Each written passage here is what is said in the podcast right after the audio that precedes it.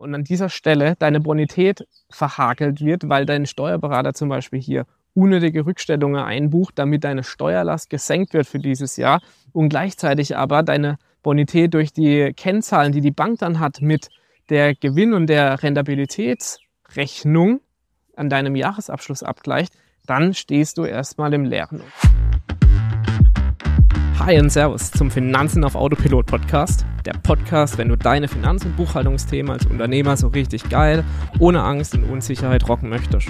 Mein Name ist Matthias Schuler von der Schuler Finance GmbH und als Outside CFO helfen wir Online-Unternehmen aus Finanzsicht gesund, sicher und stabil zu skalieren. Schön, dass du zu dieser Podcast-Folge dabei bist. Ich freue mich riesig drauf. Also lass uns direkt loslegen.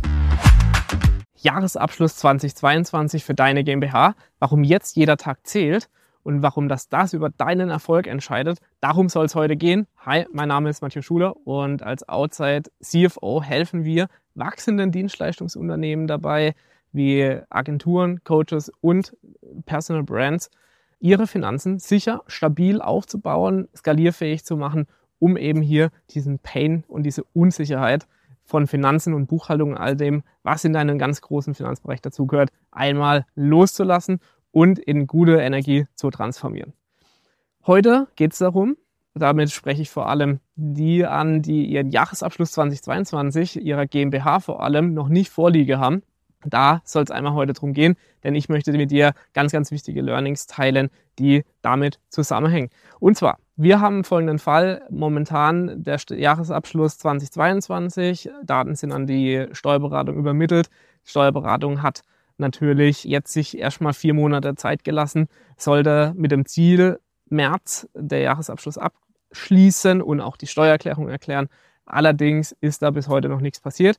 Jetzt kommt das Unternehmen, hat 250.000 Monatsumsatz, möchte Offline-Veranstaltungen machen, geht also weiter in die Skalierung. Wir haben ein Investitionsvolumen hier von 500.000 Euro, das dieses Jahr noch ansteht.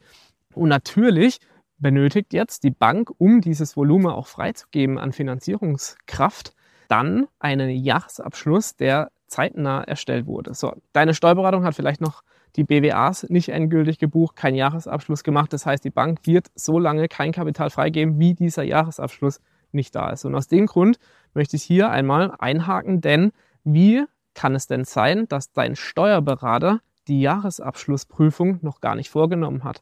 Oder geschweige denn ein Ergebnis festgestellt hat. Weißt du also, wie viel Gewinn du letztes Jahr gemacht hast und wie viel Steuern du vor allem für 2022 noch zahlen darfst. All diese Themen sind jetzt, wenn wir von Mitte Juli sprechen, dann wirklich zu spät dran.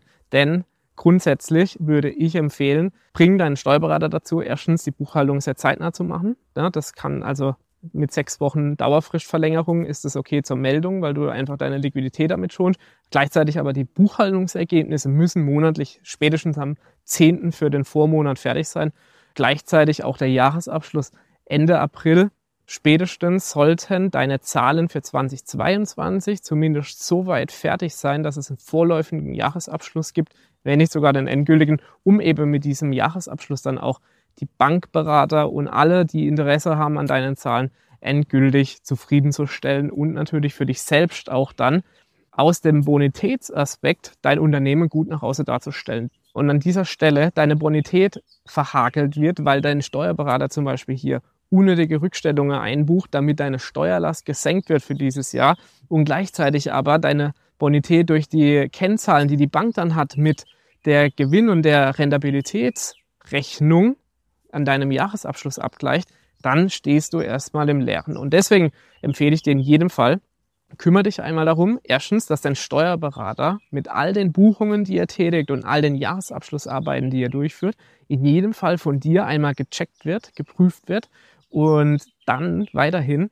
die Buchungen so durchführt, dass deine Bonität, aber auch deine Steuerlast, die stehen ja immer im Gegensatz zueinander, dass die einmal harmoniert werden ne, mit deinem Steuerberater zusammen, dann dein Steuerberater auch so weit ist, dass er dir jederzeit Input geben kann und auch natürlich das Ergebnis präsentiert und dann diskutiert ihr über Rückstellungen und so weiter, um eben zu vermeiden, dass plötzlich eine Bank sagt, ja, das Ergebnis und die Rentabilität, die passen jetzt einfach nicht mehr zusammen. Es sind zu hohe Rückstellungen eingebucht. Na, dann kommt eine Kreditreform und wie sie alle heißen und sagen, ja, Bonität wird herabgestuft für 2022. Und dann hast du natürlich eine neue Baustelle aufgemacht mit einer, die hätte überhaupt gar nicht sein müssen. Also hier grundsätzlich Steuerberater checken, Steuerberater erziehen, Buchungen richtig durchführen, das zu deinem Geschäftsmodell passt, monatliche Buchhaltung zeitnah machen, Jahresabschluss spätestens Ende April fertig haben auch wenn die Steuererklärung zum Beispiel noch nicht rausgeht, um da einfach eine Zahlungsverzögerung reinzubekommen. All das sind ja taktische Möglichkeiten, die man hat. Geh da unbedingt mit deinem Steuerberater in Austausch. Und drittens, unbedingt mit deinem Steuerberater darüber sprechen, welche Ergebnisauswirkungen noch im Jahresabschluss eingebucht werden, um eben zu vermeiden, dass deine Bonität später auch bei den Banken letztendlich hier einmal herabgestuft wird. Genau, und hier also das grundsätzliche Learning daraus, aus diesem Fall, den ich äh, ganz zu Beginn geschildert habe. Schaut auf die zeitnahe Erledigung eurer Buchhaltung, schaut, dass sie korrekt erledigt ist, meldet die rechtzeitig an, an die Steuerberatung, wenn sie nicht durch die Steuerberatung durchgeführt wird, aber sorgt dafür, dass ihr zeitnah eure Zahlen habt, egal ob das auf monatlicher Ebene ist oder jetzt wie in dem Fall für den Jahresabschluss 2022. Wenn du also jetzt noch keinen Abschluss für 2022 vorliegen hast oder noch nicht mal eine Vorlage dafür, dein genaues Ergebnis und deine Steuerlast nicht kennst, dann sorge jetzt dafür, dass du zu deinem Steuerberater gehst, ihn darauf hinweist und natürlich dann auch eine Lösung findest mit ihm zusammen, um eben zu vermeiden, dass das ganze Thema noch weiter im Jahr zurückgeschoben wird.